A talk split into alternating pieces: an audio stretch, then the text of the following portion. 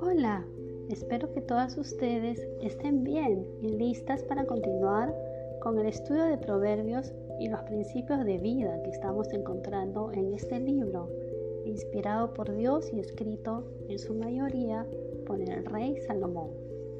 Hoy terminaremos con el principio 1, que es la palabra de Dios es la fuente de la sabiduría.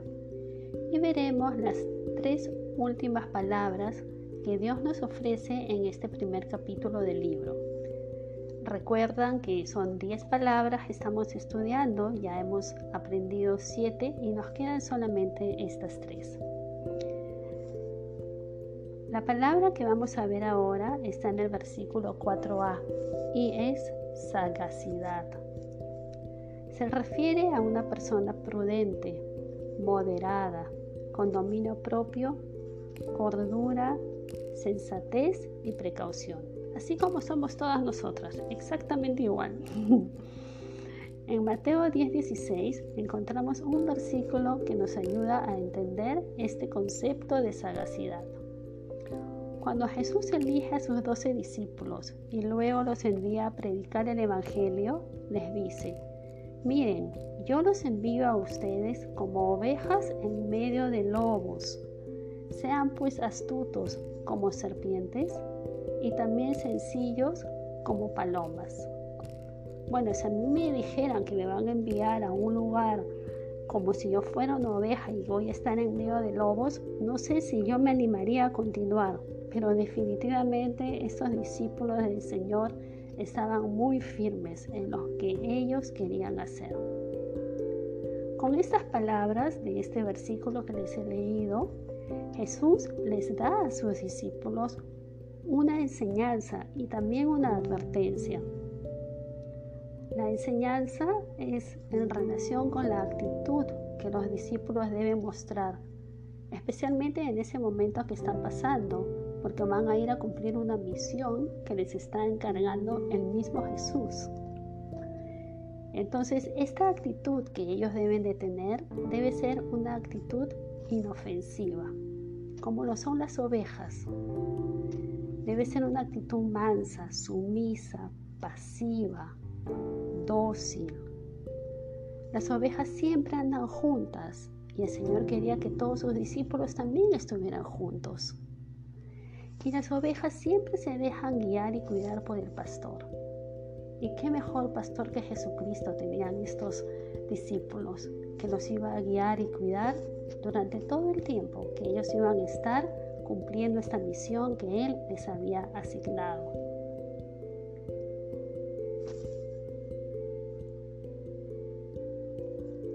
Además de ser inofensivos, los discípulos debían ser astutos, como la serpiente, que cuando quiere cazar una presa evita llamar la atención. Se mantiene alerta, pero trata de pasar desapercibida por completo. La serpiente es prudente en cada uno de sus movimientos y no quiere que nadie la descubra, porque lógicamente quiere comerse a su presa.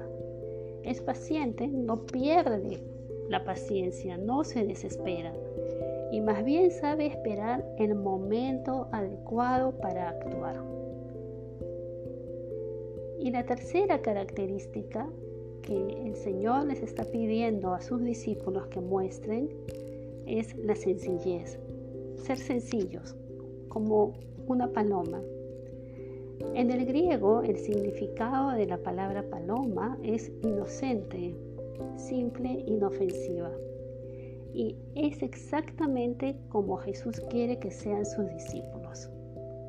Él no quiere unos discípulos que estén peleando y luchando y, y metiéndose en conversaciones con los que no creen y terminando gritando. Él no quiere eso. Él quiere que sus discípulos sean inofensivos. La paloma la vemos por todos lados. La paloma es muy calmada. Se posa en los árboles, en los cables de luz, se pasea por el jardín, vive completamente tranquila y sin molestar a nadie. Eso es lo que Jesús quería de sus discípulos, que vivan tranquilos, sin molestar a nadie, sin discutir con nadie porque todo esto iba a opacar el mensaje de salvación que ellos estaban llevando. Ahora, en cuanto a la advertencia, es como es que los discípulos iban a ser recibidos en esas ciudades donde ellos iban a estar compartiendo. Bueno, cuando una delegación importante va a un sitio siempre hay personas esperándoles y hay una banda de música y un montón de gente. Pero en el caso de los discípulos no iba a ser así. No los esperaría una delegación especial, ni una delegación de bienvenida, ni tendrían ellos una recepción con bombos, platillos y toda una fiesta. En absoluto. Más bien, ellos se iban a encontrar con lobos. Y no un lobo, muchos lobos. Listos para atacarlos, verbal y físicamente. Para entregarlos a las autoridades, encarcelarlos, burlarse de ellos, golpearlos y de ser posible matarlos, como hacen los lobos con las ovejas.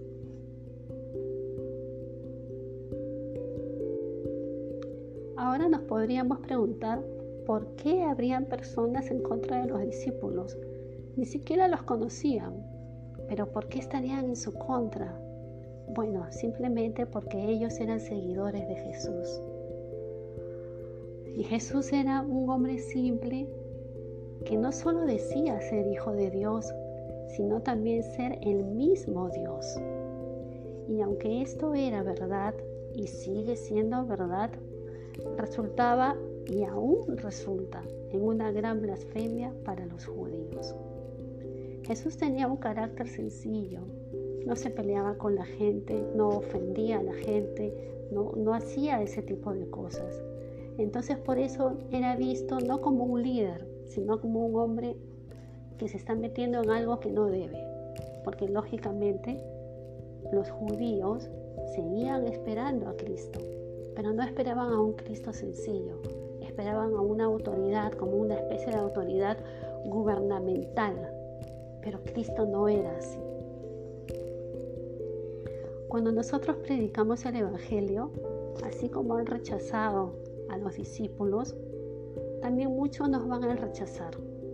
No van a creer en lo que estamos diciendo o tal vez se van a burlar de nosotros.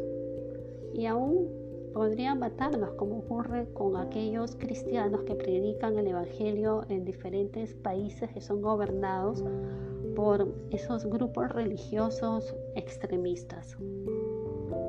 Pero a pesar de ello, nosotros no vamos a dejar de cumplir con la misión que Cristo nos ha encomendado. Pidámosle a Dios que nos dé esta característica de sagacidad para compartir el Evangelio por todo el mundo y a toda criatura. La siguiente palabra que vamos a analizar es inteligencia.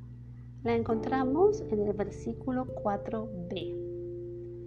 Esa inteligencia de la que vamos a hablar se refiere al conocimiento necesario y práctico que necesita cada joven para la vida y para llegar a la madurez. La inteligencia en este versículo también se describe como una cualidad del carácter.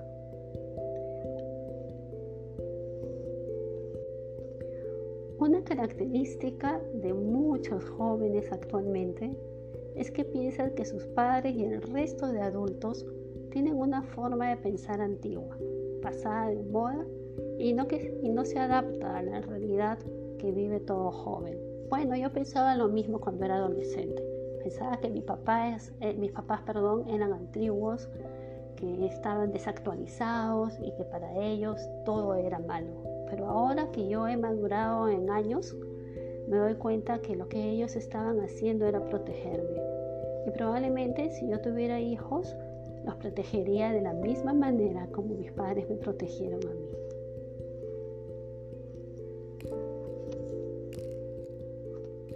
También los jóvenes piensan que ellos siempre tienen la razón y con mucha dificultad dan su brazo a, torcer.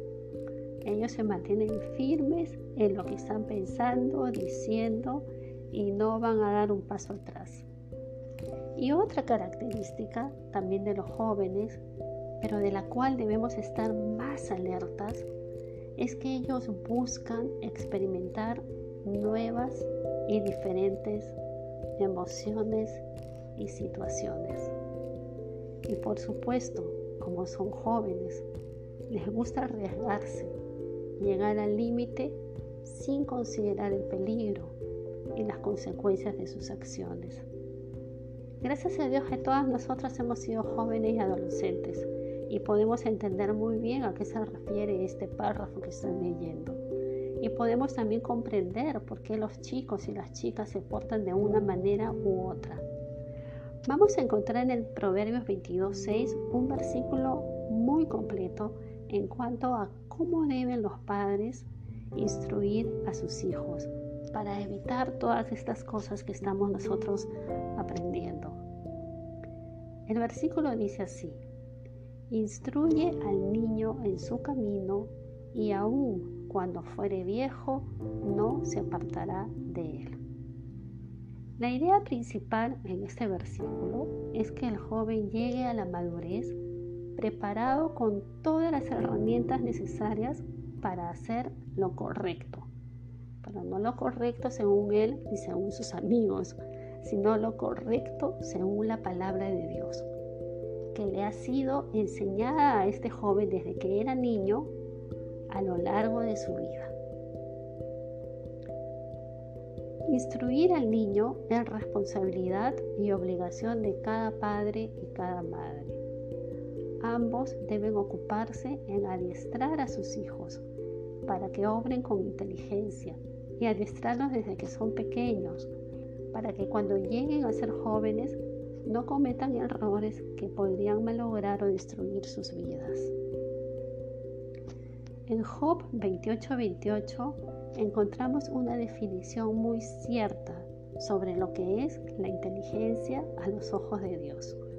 Dice así, He aquí el temor del Señor es la sabiduría y el apartarse del mal es la inteligencia. En este versículo también está hablando de una inteligencia práctica para la vida diaria. Cada joven y en verdad todos nosotros en general, jóvenes, adultos, ancianos, todos, podemos alcanzar esta inteligencia práctica y convertirla en una, una cualidad de nuestro carácter. Obtener esta sabiduría y esta inteligencia práctica es completamente gratis. No tienes que ir a tomar un curso especial ni haber seguido cursos previos para poder llegar a tener una inteligencia práctica. Está disponible para todo aquel que desee guardar en su mente y en su corazón las enseñanzas del libro de Proverbios. Y si no tienes una Biblia completa, puedes entrar a internet. Buscas el libro de Proverbios y lo lees desde el internet, desde tu teléfono, tu smartphone o cualquier cualquiera de esos aparatos que tengas. Pero no dejes de leer el libro, porque en realidad cambia la vida. A mí me cambió la vida. Yo creo que a ustedes también se la va a cambiar. La siguiente palabra que vamos a estar aprendiendo es cordura y está en el versículo 4c. Cordura es prácticamente lo mismo que sagacidad. Incluye también el tener tino para decir las cosas, el ser discretos en lo que hablamos, en nuestra, tanto nuestra forma de hablar como en la comunicación e información que damos a los demás. Tiene también que ver con la seriedad, es decir, guardar la compostura y la seriedad cuando debe ser, ser personas serias en las cuales se puede confiar y actuar de esa manera. Y también la palabra cordura tiene que ver con consideración, es decir, pensar siempre en los demás. Hace muchos años, eh, Mr. Page nos dio una clase donde nos explicaba cómo es que suceden ciertas situaciones en la vida. Se trataba de una serie de principios bíblicos para saber cómo podría afectar lo que pensamos hacer, decidir o dejar de hacer.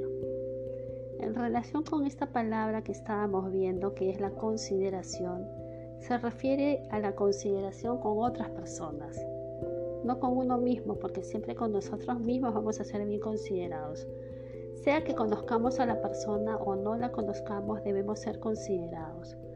en esta parte de la consideración que tiene que ver con la palabra cordura, lo que deberíamos preguntarnos antes de tomar la decisión de hacerlo es, ¿afecta a alguien lo que voy a hacer o la decisión que voy a tomar o lo que voy a dejar de hacer?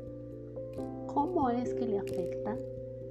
Esta es la única forma como nosotros nos vamos a dar cuenta si nuestras acciones van a afectar a alguien de repente no le afecta a nadie de tu familia, pero cuando te pones a pensar un poco más profundamente y sobre todo horas al respecto para no tomar una mala decisión y dañar a alguien sin querer, ahí Dios te va a prender esa lucecita y te va a decir, sí, le afecta a fulana o a sutano o a mengano. Y nosotros no lo hubiéramos sabido antes si es que no nos tomamos ese tiempo para definir si realmente estamos haciendo algo que le afecta a alguien o no, si estamos siendo considerados. Bueno, acá hemos terminado ya con las 10 palabras del primer capítulo del libro de Proverbios. Y aunque nosotros sabemos que la mayoría de proverbios em, fueron escritos por el rey Salomón y dirigidos a los jóvenes de esa época, también quiero que sepan ustedes que son útiles para cualquier persona de cualquier edad, sea varón o mujer, sea niño, sea joven, sea adulto, sea anciano. Los proverbios son útiles para todos, pero su principal objetivo era llegar, bueno, es llegar a que los padres eduquen a sus hijos en base a estos principios bíblicos para que cuando maduren sepan cómo conducirse correctamente en la vida. Y no hablo de una madurez a los 40 años, hablo de una madurez a partir de los 13 años, de los 14 años. A esa edad un niño, una niña, un joven, una joven ya debe de tener bien firme en su mente qué es lo que puede hacer, lo que debe hacer, lo que agrada a Dios, lo que es sabio. En el versículo 5 de este capítulo eh, primero dice así, oirá el sabio y aumentará el saber, y el entendido adquirirá consejo. Con esto estamos aprendiendo que Proverbios no se lee o se escucha una sola vez. Por el contrario, mientras más lo leamos o escuchemos, Dios nos proveerá de más sabiduría. Y finalmente llegamos al versículo 6, que nos dice que todo este libro de proverbios sirve para entender proverbio y declaración, palabras de sabios y sus dichos profundos. A veces uno lee un libro y no entiende porque hay palabras demasiado profundas o, que no son de uso común, pero esos libros de proverbios lo entiende cualquier persona, porque dice que incluso, ¿no? Lo leerá el simple y añadirá sabiduría, ¿no? Conforme nosotros vamos añadiendo sabiduría, seremos capaces de comprender los proverbios y discernir las enseñanzas más profundas que encontramos en la palabra de Dios. Para terminar, quisiera este, compartir con ustedes que nosotros podríamos resumir que el libro de Proverbios fue, fue escrito para que cada persona muestre en su propia vida el carácter de Dios, el carácter que Dios desea que él o ella tenga, que consta de justo las diez palabras que hemos estudiado, sabiduría, doctrina, conocimiento de razones prudentes, consejo de prudencia, justicia, juicio, equidad, sagacidad, inteligencia y cordura. Compartan con sus hijos la sabiduría que ustedes mismas están encontrando en el libro de Proverbios. Coméntenles cómo es que les está ayudando y añadan así algo más al legado espiritual que cada una de ustedes dejará a sus preciosos hijos e hijas. Si alguna de ustedes tuviera algún pedido de oración, por favor, no duden en enviarme un WhatsApp al 9455686334. Por favor, indícame tu nombre para poder añadirte a mis contactos. Indícame cuál es tu motivo de oración para poder orar por ti. Que tengas un bendecido día y un hermoso fin de semana.